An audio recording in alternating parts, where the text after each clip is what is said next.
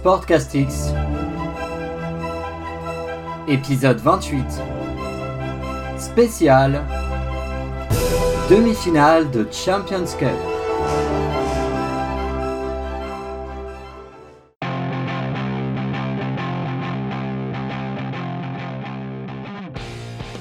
Bonjour et bienvenue pour ce 28e épisode de Sportcastix.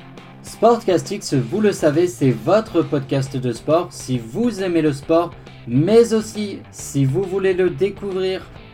Aujourd'hui, c'est un podcast assez particulier puisqu'il s'agit d'un podcast spécial demi-finale de Champions Cup. J'ai donc bousculé les habitudes pour parler de ces deux matchs, à savoir Toulouse-Bordeaux-Bègle et La Rochelle-Leicester. Mais avant le rugby, nous aurons le traditionnel 5 majeur où je vous parlerai notamment de basket, d'athlétisme et de sport mécanique. Suivi par la course au titre avec le PSG qui recevait Lens, Lille qui recevait Nice et le choc Monaco-Lyon. Nous terminerons cette émission avec le programme Le Guide TV où je vous présenterai les gros événements sportifs qui nous attendent cette semaine. Allez, je vous souhaite à tous un agréable podcast.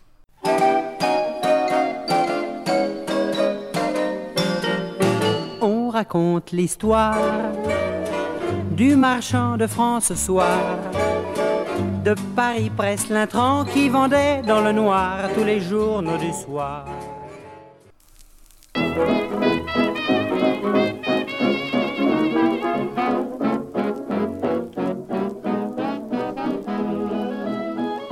Le 5 majeur, ce sont les 5 infos, vous le savez bien, qui ont retenu mon attention ce week-end.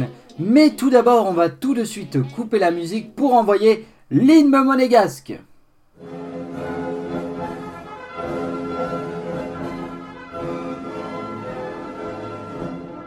Et oui, car l'AS Monaco Basket est champion d'Europe.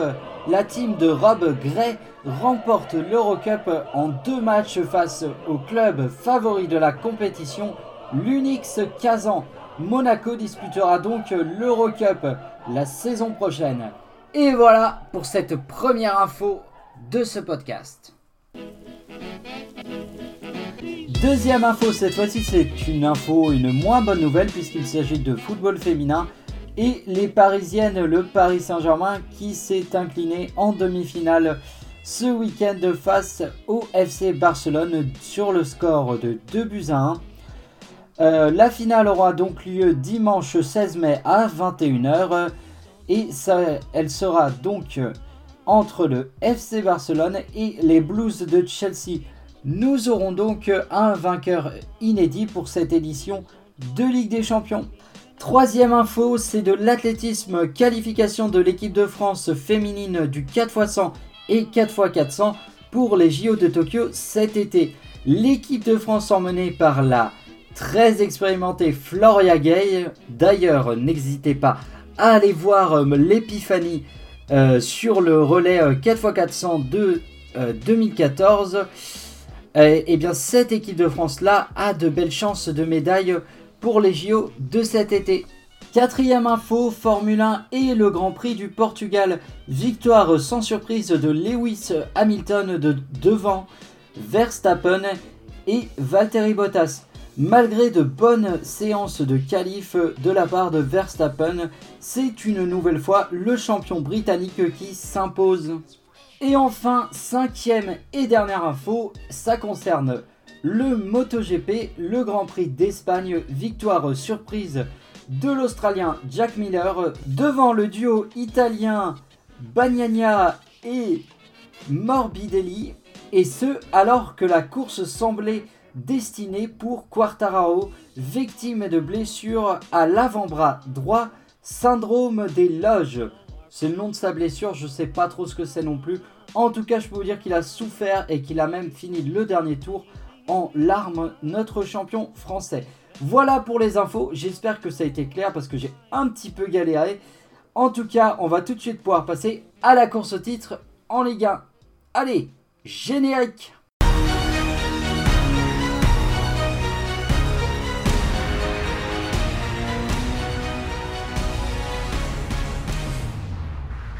Alors, euh, avant de passer à la course au titre et de parler des matchs de ce week-end, j'aimerais euh, tout d'abord euh, parler un petit peu des coulisses du podcast et vous dire que si je n'ai pas beaucoup d'énergie pour ce podcast, c'est tout simplement car j'ai été malade tout, le week-end. En fait, j'ai eu la crève, donc là je suis un peu sur le retour et du coup j'ai un peu moins d'énergie.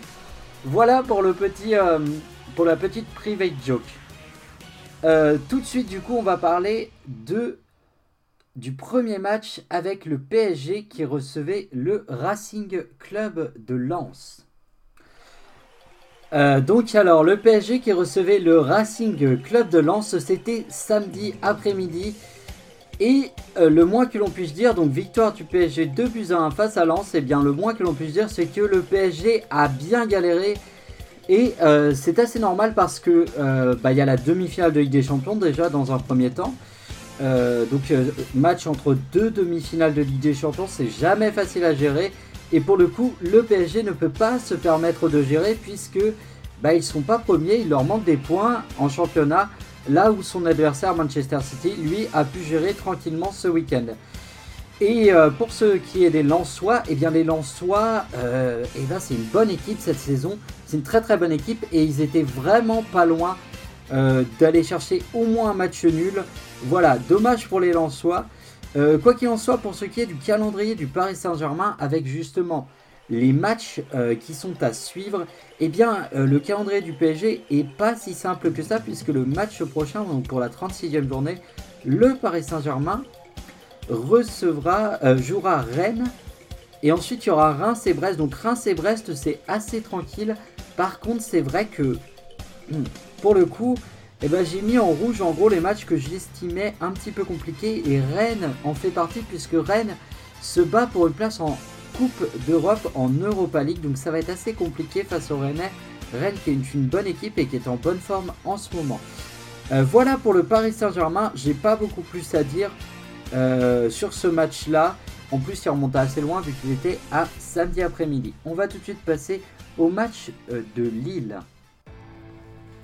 Alors, du coup, Lille, qu'est-ce qu'ils ont fait de leur côté? Eh bien, Lille, samedi soir, recevait l'OGC Nice et victoire tranquille. Euh, c'est le moins qu'on puisse dire. Victoire tranquille des Lillois qui n'ont vraiment pas été inquiétés par ces Niçois déjà en vacances. Au sujet de leur calendrier pour leur euh, pour leurs trois derniers matchs. Et bien là, c'est chaud également un petit peu pour Lille. La semaine prochaine, la, prochaine journée de Ligue 1 va être très très compliquée parce que pour tous les, clubs, c'est très compliqué, notamment Lille qui reçoit son rival euh, Lensois, qui va jouer son rival Lensois. Euh, donc, euh, c'est très compliqué parce que Lens, comme je l'ai dit tout à l'heure, est une très bonne équipe et Lens va devoir se battre pour la Coupe d'Europe. Donc euh, j'ai mis évidemment ce match en rouge. Ensuite, ça va être beaucoup plus facile avec l'AS Saint-Etienne et Angers. Là, normalement, ça devrait aller tout seul pour les Lillois. Voilà pour Lille, on va du coup pouvoir passer au match qui nous intéressait. En tout cas, le match que j'ai choisi de privilégier, c'est le match du dimanche soir. C'était le choc entre l'AS Monaco et l'Olympique lyonnais. Alors, ce match entre l'Olympique lyonnais et l'AS Monaco, donc c'était à Louis II, donc c'était à Monaco. Euh, alors, score final 3 buts à 2, victoire euh, de l'OL, donc, euh, donc 2-3 plutôt. J'ai mis un choc indécis et bon Dieu ce que c'était indécis. Alors, je vais essayer un petit peu de vous raconter un peu le match comme je fais souvent. On a eu 20 premières minutes, si vous voulez, de bonne intensité, mais avec beaucoup de déchets techniques, j'avais trouvé.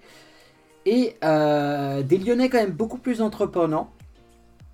Mais alors, euh, après ces 20 premières minutes, euh, eh bien, il y a un but de Voland à la 25e minute qui va totalement, mais totalement, si vous voulez, mettre un coup sur la tête aux Lyonnais. Et les Lyonnais vont ne plus exister pendant les, les 20 minutes qui restent. L'OL n'existera plus. Euh, pour, parler un petit peu du but, c'est euh, Voland qui est lancé dans la profondeur et en fait euh, Denayer se fait complètement manger par Voland et c'est normal parce qu'il n'était pas à 100% donc à la 28e en plus il va sortir Jason Denayer Dans les 20 premières minutes, il y a eu pas mal d'occasions, notamment pour Toko Ekambi, mais il en a vendangé énormément. Il y a eu aussi dès la première minute une grosse occasion pour Wissam Ben Yedder. Mais vraiment, euh, on sort de cette première mi-temps et on se dit, euh, bah moi je note déjà la 30e, bah déjà je mets l'OL c'est faiblard. C'est la première réaction que j'ai à la 30e minute. À la 38e, je note que Lyon semble au bord du gouffre, mais vraiment au bord du gouffre. Et, euh, et à la 40e, parce que je note, vous voyez des petites euh, réflexions que je me fais, et à la 40e, je mets carrément Monaco en chausson. C'est-à-dire que là, on est face à une équipe de l'OL qui doit absolument gagner. Qui doit absolument gagner. C'est pas un match nul et c'est bien. Non, non, c'est une victoire ou rien. Là pour l'Olympique Lyonnais, pour espérer encore pouvoir se qualifier pour la Ligue des Champions. Monaco, de leur côté, bah, ils doivent aussi gagner parce que s'ils gagnent, ils sont encore en course pour le titre. Un match nul, bah, ça leur permettrait aussi de se voir euh, déjà euh, quelque part, euh, de d'être sur le podium déjà. Donc c'est la mi-temps, donc là autant vous dire qu'à la mi-temps, je suis pas bien. Je suis pas bien, je suis pas content, je suis énervé. J'ai même pas envie de voir la deuxième mi-temps, mais bref, évidemment, je vais quand même regarder la première mi-temps, je me calme, j'ai un petit quart d'heure pour me calmer. Je reviens, je me refous sur mon fauteuil et allez, hop, la deuxième mi-temps.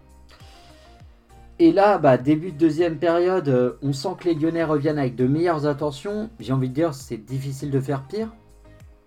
Mais néanmoins, ils arrivent avec de meilleures intentions. Et là, à la 55e minute, le but. Le but qui fait douter Monaco et surtout le but euh, qui montre que Monaco finalement n'est pas rentré dans cette deuxième période avec de bonnes intentions. Euh, c'est tout simplement un but de Memphis Depay qui va passer, tenez-vous bien, 6 joueurs de Monaco. Il va passer 6 joueurs de Monaco, il va frapper et le ballon est contré, le compte ne peut rien faire et l'OL revient à un partout. Et là on se dit, bah là tout peut arriver, l'OL a l'air relancé, euh, encore une fois, merci Memphis Depay parce que Memphis Depay est évidemment au-dessus au niveau de cet effectif, mais on reparlera de l'effectif après. Donc, euh, on a ensuite 15 minutes où tout se passe bien pour l'OL. L'OL semble vraiment bien. L'OL a même le ballon. Euh, L'OL a même le ballon, on va dire tout simplement. Et on a quelques minutes avant le prochain événement, même une très belle passe en profondeur de Cacré qui va finalement être vendangée par, par Maxwell Cornet qui va rater son contrôle et du coup le compte va pouvoir s'en sortir.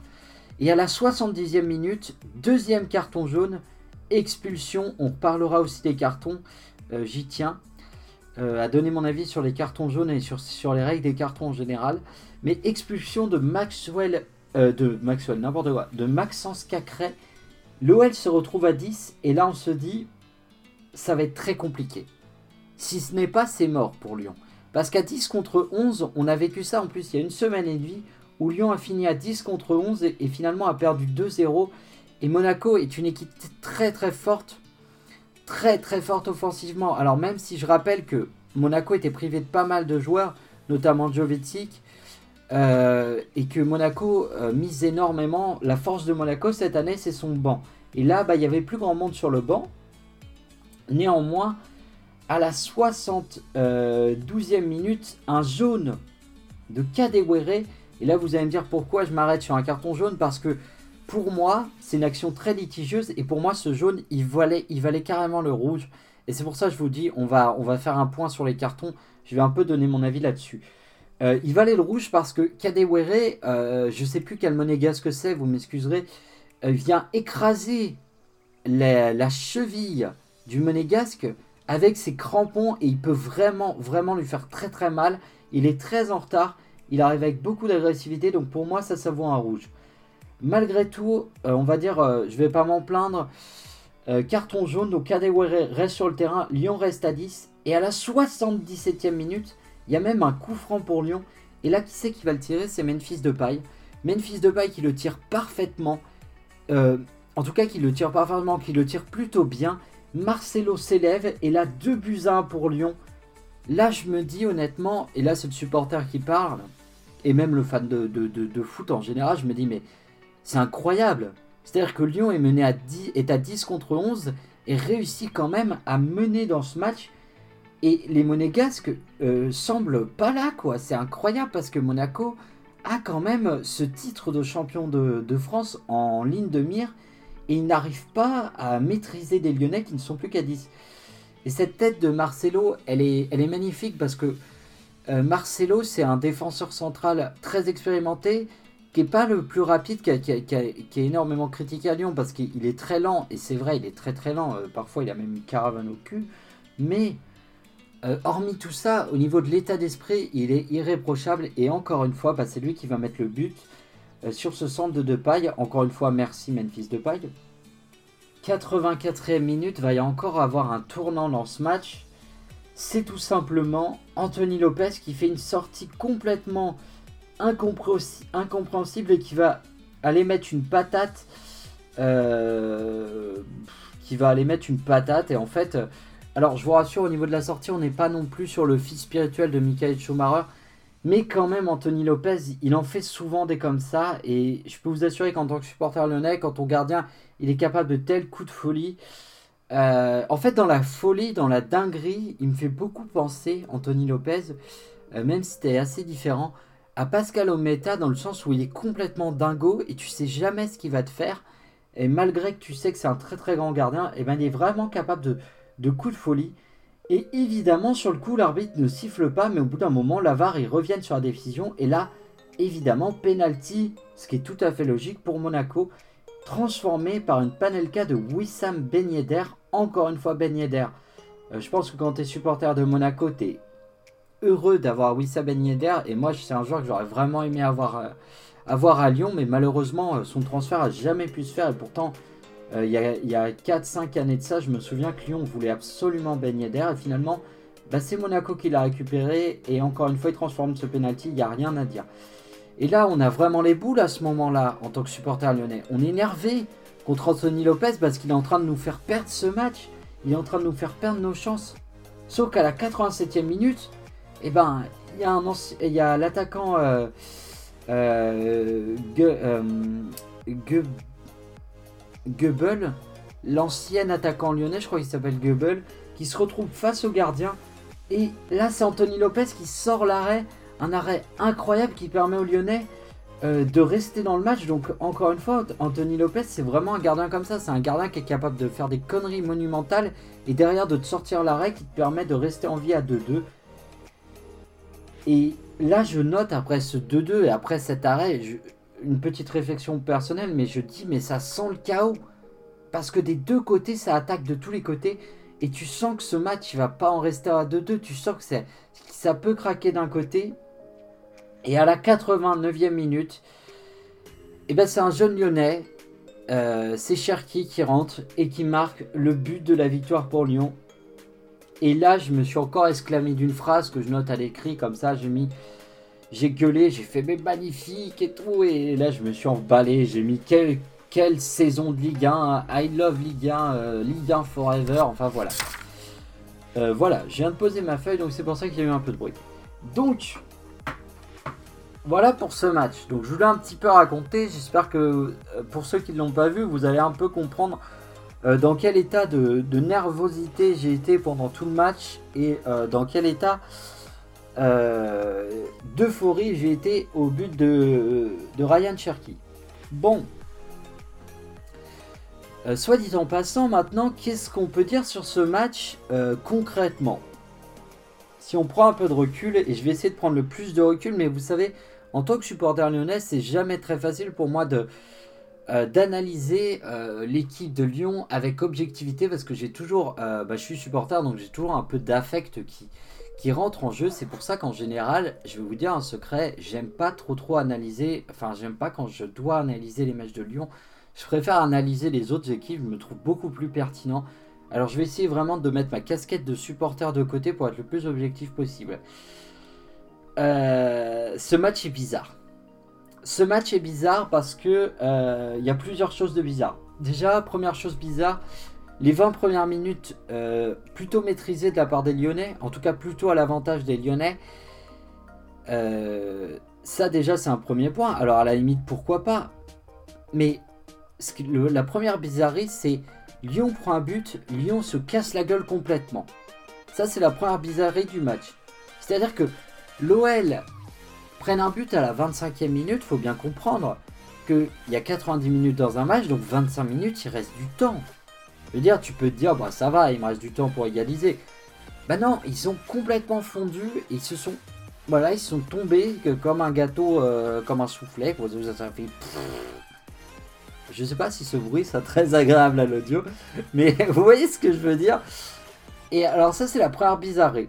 La deuxième bizarrerie, elle intervient dès le retour des vestiaires en fait, où là pour le coup c'est l'inverse qui se passe. C'est-à-dire que Monaco mène 1-0 et normalement doit verrouiller le match. Ils sont en sécurité, et bah Lyon ils reviennent ils reprennent un petit peu le dessus parce que je sais pas, j'ai eu l'impression que Monaco voulait. Je sais pas s'ils ont eu peur, s'ils ont voulu gérer ce 1-0, mais en tout cas, ça n'a pas fonctionné. Ça a tellement pas fonctionné que sur le but de Memphis de paille, la défense, enfin les six joueurs monégasques, ils se font ils se font passer par euh, de paille, mais c'est pas c'est pas un but à la Maradona en finale de Coupe du Monde, vous savez où il était tout le monde et tout, et là tout le monde fait au génie parce que non non c'est pas ça qui s'est passé. C'est que la défense monégasque c'était des plots de chantier. Ils n'ont pas attaqué Memphis de paille ils l'ont laissé approcher ils l'ont laissé approcher et à un moment donné bah, quand il était en position de frapper il a frappé. En plus la choule bah, le ballon il est contré. Donc euh, derrière le compte peut rien faire. Et ça c'est encore déjà encore une bizarrerie. Mais on se dit mais pourquoi Monaco qu'est-ce qu'ils font? Qu'est-ce qu'ils sont en train de faire là, Monaco? Et alors là, encore plus curieux, c'est que derrière, Lyon prend son rouge.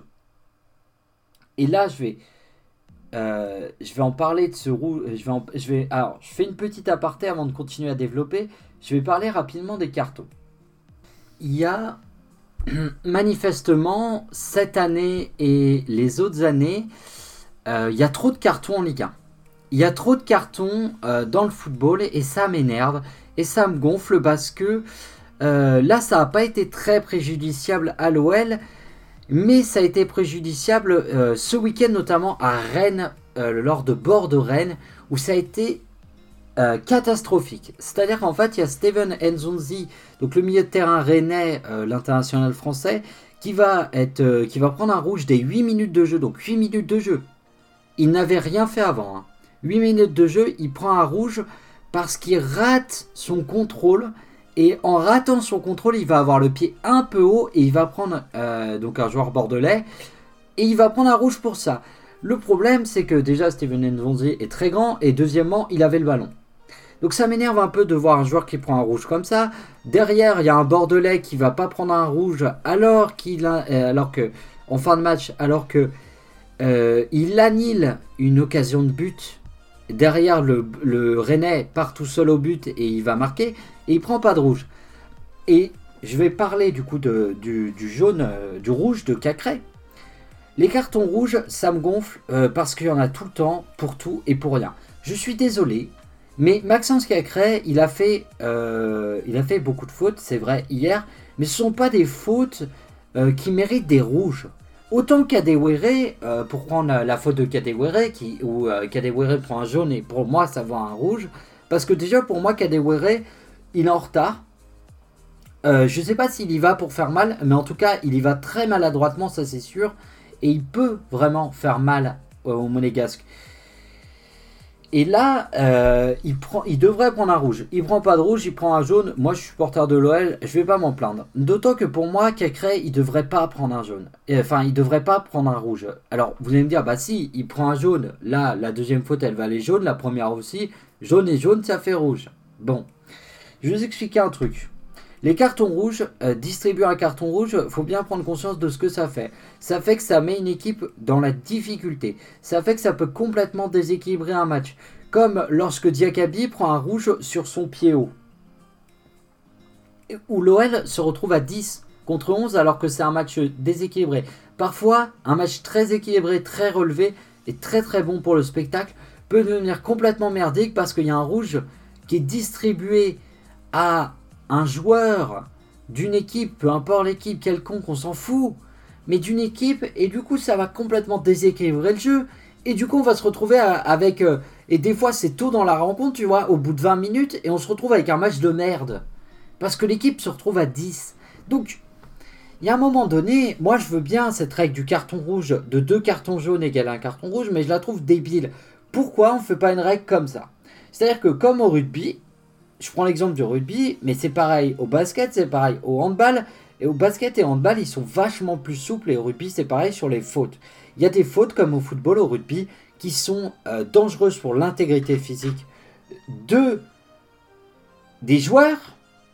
Et dans ce cas-là, eh ben c'est carton rouge, il n'y a pas de problème. Un joueur de rugby, il met les doigts dans les yeux, il met une fourchette, ce qu'on appelle une fourchette, vous savez, c'est les deux doigts dans les yeux d'un joueur adverse, eh bien, il va prendre son rouge. Il va prendre son rouge, et c'est normal parce qu'il met en jeu l'intégrité physique de son adversaire. Au football et au, rugby, quand il y a une faute, eh bien, les joueurs prennent un jaune qui, signifie 10 euh, minutes sans le joueur. Eh bien moi, au football, je milite pour à peu près pareil. Sauf qu'au football, il y a des contacts un peu plus légers. Et comme on, dit, on a le carton très facile au, football, je suis pas pour pour le premier carton, euh, premier carton jaune, c'est 10 minutes. Moi, je suis pour que pour le deuxième carton jaune, ce soit 10 minutes d'expulsion. Et au bout du troisième carton jaune, si le joueur revient après ces 10 minutes et qu'il refait une faute, là, on met un carton rouge. Ça permettra de ne pas tuer des matchs. Ça permettra de se dire, ok, pendant 10 minutes, ils sont à 10, mais au bout de 10 minutes, ils reviennent à 11. Et ça permettra à certains joueurs de sortir, de souffler, de se calmer, et peut-être de ne pas prendre un rouge. Pareil, les cartons, j'en ai marre de voir les cartons rouges aux entraîneurs. Ça suffit, les cartons rouges aux entraîneurs. Un entraîneur, il est là pour entraîner. Mais cette année, en Ligue 1, les arbitres, ils ont foutu des cartons rouges à tort et à travers pour les entraîneurs. Un entraîneur, s'il dit pas à l'arbitre un mot extrêmement grossier, extrêmement injurieux, s'il dit juste à l'arbitre, je suis pas d'accord avec vous sur cette, sur cette décision-là, je suis désolé, ça vaut pas un carton rouge. Tu sors pas un entraîneur pour un carton rouge. Les entraîneurs, ils sont là, ils ont besoin de coacher leurs équipes. Alors déjà que comparé à certains sports, le football n'a pas le droit à des temps morts, donc ils ont le droit que de coacher véritablement à la mi-temps pour parler à leurs joueurs. Mais en plus, ils prennent des rouges. Maintenant, dès qu'ils disent un truc face à Monaco, encore une fois, et encore une fois, ça tombe sur mon club, donc c'est pour ça que j'en parle, parce que ça m'a encore plus marqué euh, que d'habitude. Mais Rudy Garcia, il a quand même pris un rouge face à Monaco. Je suis désolé, mais jusque-là, il n'y a personne qui nous dit qu'il y a eu quelque chose de grave. Euh, Stéphanie Frappard, je ne sais pas ce qu'il lui a dit pour prendre un rouge, mais j'espère que c'était très très grave que c'était pas juste, je suis pas d'accord avec vous, ou même merde, vous faites chier, je suis pas d'accord avec vous, même s'il le dit comme ça, avec vulgarité, avec euh, colère, il peut pas prendre un rouge là-dessus. Voilà, c'était ma petite aparté sur les cartons, je tenais à la faire, et franchement, pensez-y à la règle des trois cartons jaunes, euh, avec deux cartons de 10 minutes, vous verrez, pensez-y deux minutes, c'est vraiment pas si con que ça, et ça ferait vraiment du bien au football. Voilà pour cette règle. Donc revenons au fil du match. Alors, du coup, je reprends euh, l'analyse où j'en étais. Donc, Lyon prend son rouge et donc Lyon se retrouve à 10 contre 11. Et on était en train de parler des bizarreries avant que je fasse cet aparté sur les cartons. Euh, en fait, tout simplement, ce qui est bizarre, c'est que l'OL prend un rouge. Et là, on se dit, bah, ça va aller. Alors, pour, euh, pour Monaco, ça va aller. Lyon est à 10, ils vont réussir à repartir. Et en fait, il n'y a pas tant de réaction de ça. Et là où c'est encore bizarre, c'est que non seulement ils se retrouvent à 11 contre 10, mais ils reprennent un but. Donc là, c'est une bizarrerie, encore une fois curieuse. Et à 2-1, à 10 contre 11, eh ben, il y a la connerie de Lopez, qui est... Euh, la sortie de Lopez, je vous conseille d'aller la voir. En soi, rien que la sortie, je pense que c'est la première fois que je vois un gardien sortir comme ça. En soi, rien que ça, c'est une bizarrerie. Mais, en fait, Monaco, pour moi, sur ce match, et je vais en terminer finalement de manière assez rapide et assez sèchement avec, euh, avec ce match-là, tout simplement parce qu'il y a le rugby derrière. Donc je vais essayer de pas trop traîner, mais pour moi sur ce match, c'est plus une défaite de Monaco qu'une victoire de l'OL. Alors bien sûr que l'OL est allé se la chercher, comme on dit. Mais Monaco, euh, là, ils ont clairement pas le droit de perdre ce match. Je suis désolé, mais Monaco, ils ont perdu le match tout seul. Et du coup, classement, eh bien, Lyon recolle à un point de Monaco et on peut se demander, mais est-ce que l'OL va réussir à le faire? Et eh ben moi, j'ai envie de vous dire, euh, ben moi, je pense que probablement que oui. Parce que Monaco, on a vu leur force, c'est le banc. Et, et bah le banc, euh, le banc monégasque, il est plutôt là, il est plus là du tout. Ils ont beaucoup d'absents, sans parler des nombreux cartons rouges qu'il y a eu à la fin du match. Mais ça, j'en parle pas parce que tout simplement qu'après le match, après la victoire, j'ai éteint et je suis parti, euh, je suis parti pisser. Et en fait, je suis revenu, il y avait des expulsés en plus, j'ai rien compris à ce qui s'est passé. Et j'ai eu un peu la flemme entre tout ce que j'avais à préparer, de rajouter en plus, de me renseigner sur ce qui s'était passé à la fin. J'ai rapidement compris que ça s'était chauffé dans les vestiaires entre les Monégasques et les, et les Lyonnais, suite notamment à, l'enjeu sportif qu'il y a et aux antécédents de la Coupe de France. Mais à la limite, je m'en fous de ce qui se passe après. Moi, ce qui m'intéresse, c'était vraiment le terrain. Ça, c'est de l'anecdotique. Euh, ça arrive. Et donc, le, euh, le, calendrier de Monaco, il est vraiment pas facile parce que la semaine prochaine, c'est tranquille. Monaco, ils vont jouer contre Reims. Mais, après Reims, c'est tout simplement Rennes que va devoir aller, euh, que, va devoir jouer Monaco. Et après Rennes, c'est tout simplement Lens. Donc Monaco a un calendrier ultra chaud, c'est le cinquième et le sixième. Hein. C'est ils vont se battre pour, ils vont se battre pour l'Euroleague ces deux clubs. Et c'est des très bonnes équipes et des très bons effectifs. Donc Monaco est un petit peu euh, un petit peu avec ce calendrier, mais ils ont un calendrier très très compliqué. Par contre, le calendrier de Lyon, il n'est pas si simple que ça, malgré que ce sont des équipes en bas de tableau. Pourquoi? Premier, Donc là, le week-end prochain, c'est Lorient. Lorient, ils jouent pour leur survie. Et honnêtement, euh, ils sont, je trouve Lorient très très mal classé par rapport à ce qu'ils proposent sur l'ensemble de la saison. Ils ont vraiment pas de réussite cette saison. Ils jouent encore pour leur survie. Mais Lorient, c'est une bonne équipe et je pense que ça va être compliqué. Après, il y a Nîmes aussi. Ça, c'est la journée d'après. Euh, je les ai pas mis en rouge, je les ai mis en orange, Nîmes. Pourquoi? Parce que Nîmes joue très mal. Nîmes, selon moi, euh, dès la prochaine journée, donc la, la, 35e, euh, pardon, la, oui, c'est ça, la 35e. Dès la 35e, donc ce, ce week-end, je pense que Nîmes sera relégable, enfin sera relégué plutôt.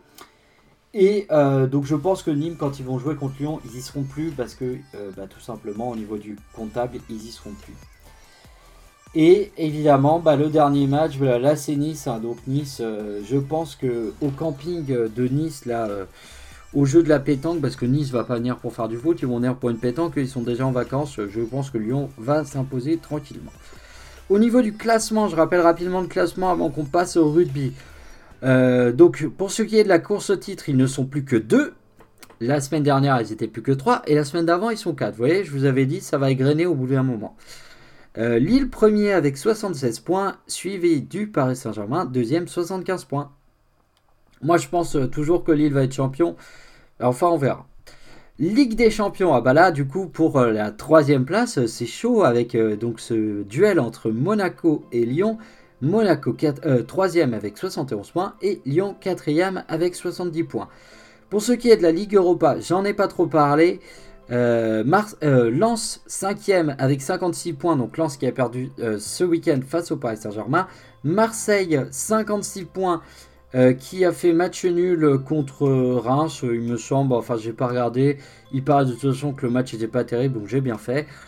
et puis euh, à la 7 position, c'est Rennes qui s'est incliné face à Bordeaux. Et honnêtement, euh, disons que euh, c'est très flatteur. même 1-0 pour Bordeaux, ça a été très flatteur. J'ai trouvé.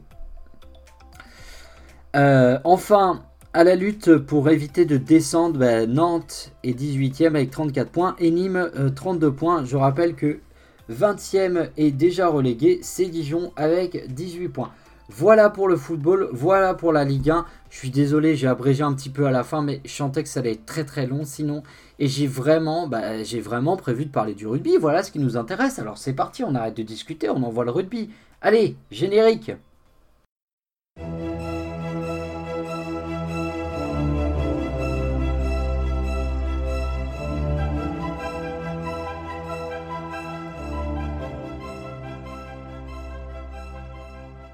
Donc on va passer tout de suite à cette première demi-finale entre Toulouse et l'Union Bordeaux-Bègles.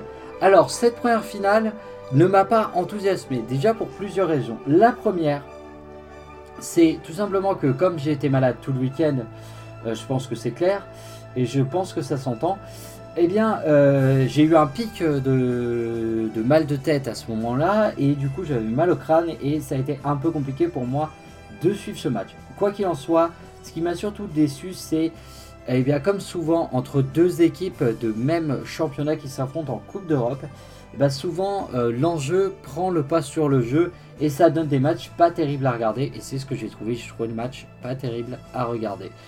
En plus, en plus, eh bien, euh, Bordeaux joue vraiment de malchance avec le Covid. Déjà l'an passé, euh, la saison avait dû s'arrêter alors que Bordeaux était en pleine bourre et allait probablement être champion de France.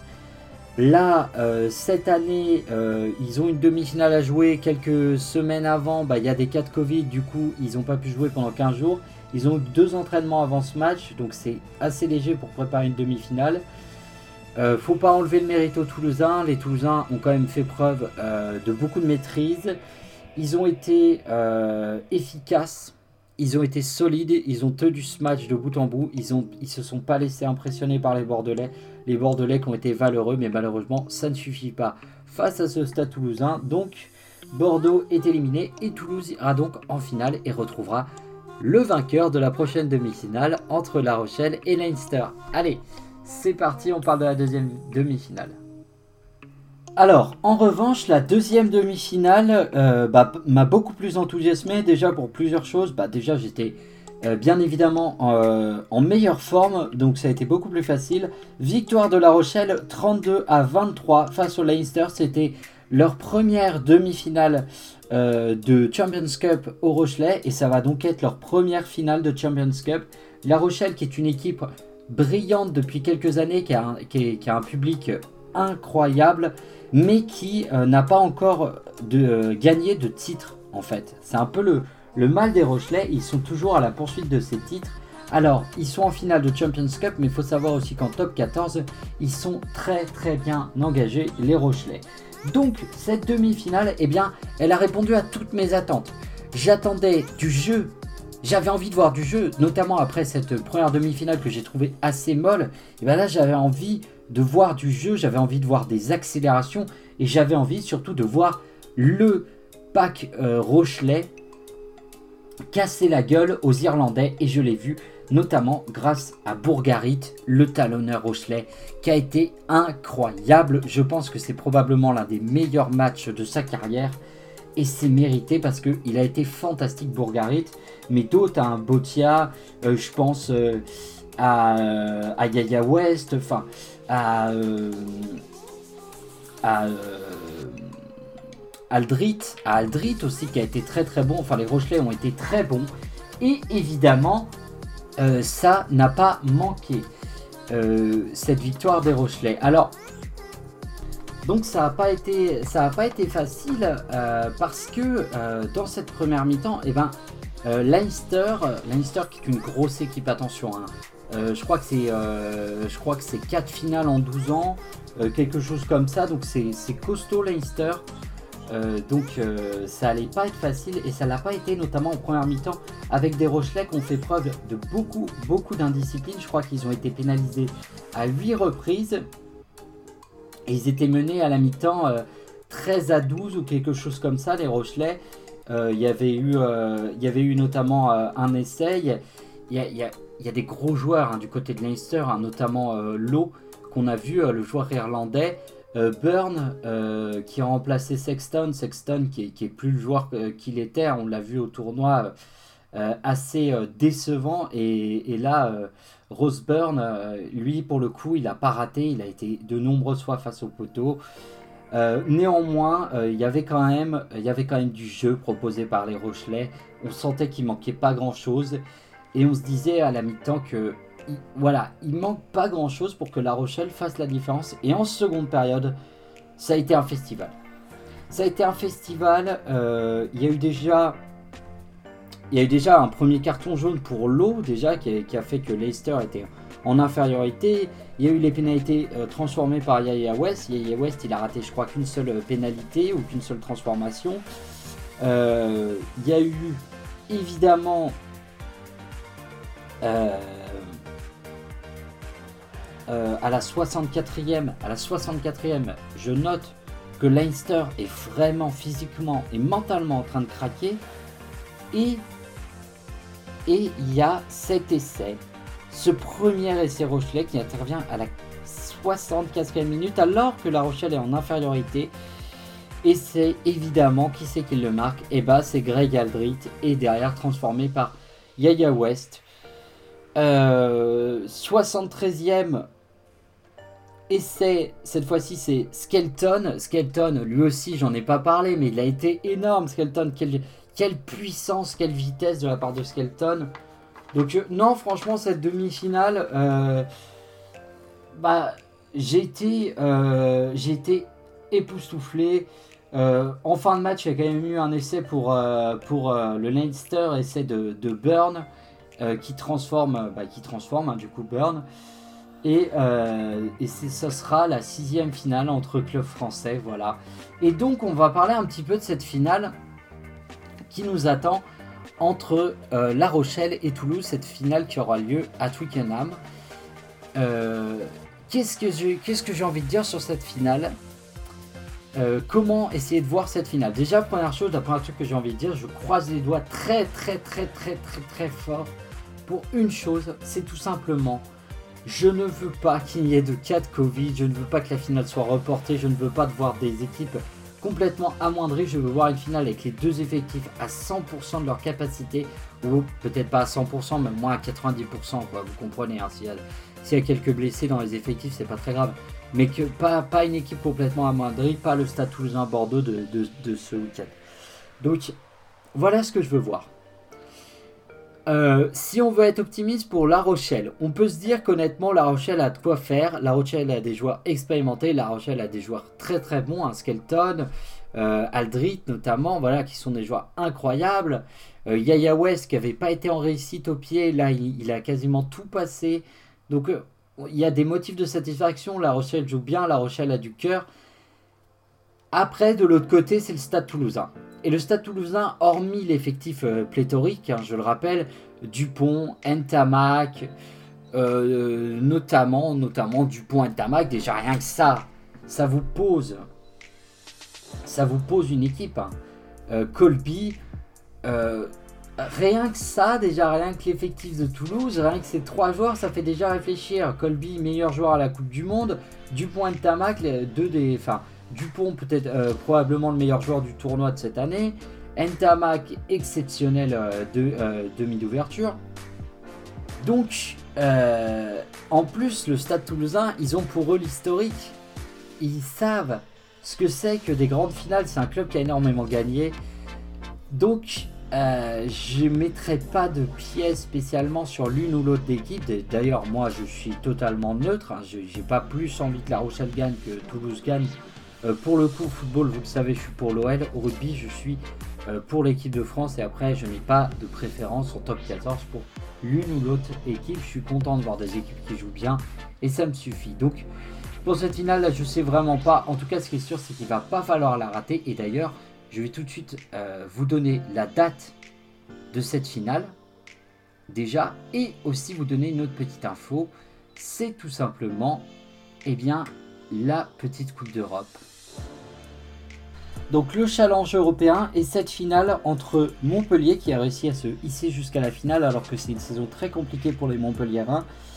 Euh, donc cette finale entre Montpellier et Leicester, à ne pas confondre avec Leinster, qui est l'équipe irlandaise, l'équipe irlandaise qui a affronté euh, La Rochelle ce week-end, donc c'est Leicester.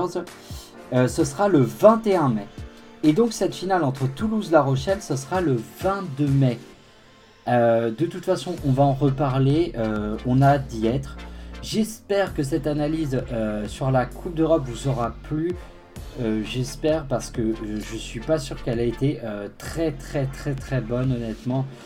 J'avais beaucoup d'enthousiasme, mais je dois avouer que voilà, je pense que j'ai un peu présumé de mes forces par rapport à mon week-end où j'ai eu la crève. Donc j'espère que ça a été à peu près cohérent. voilà, de toute façon, on verra ce que ça donnera et puis vous m'enverrez dans les commentaires. On va tout de suite passer au programme télé, au guide TV de cette semaine. On va savoir quels sont les gros événements à venir. Allez, c'est parti.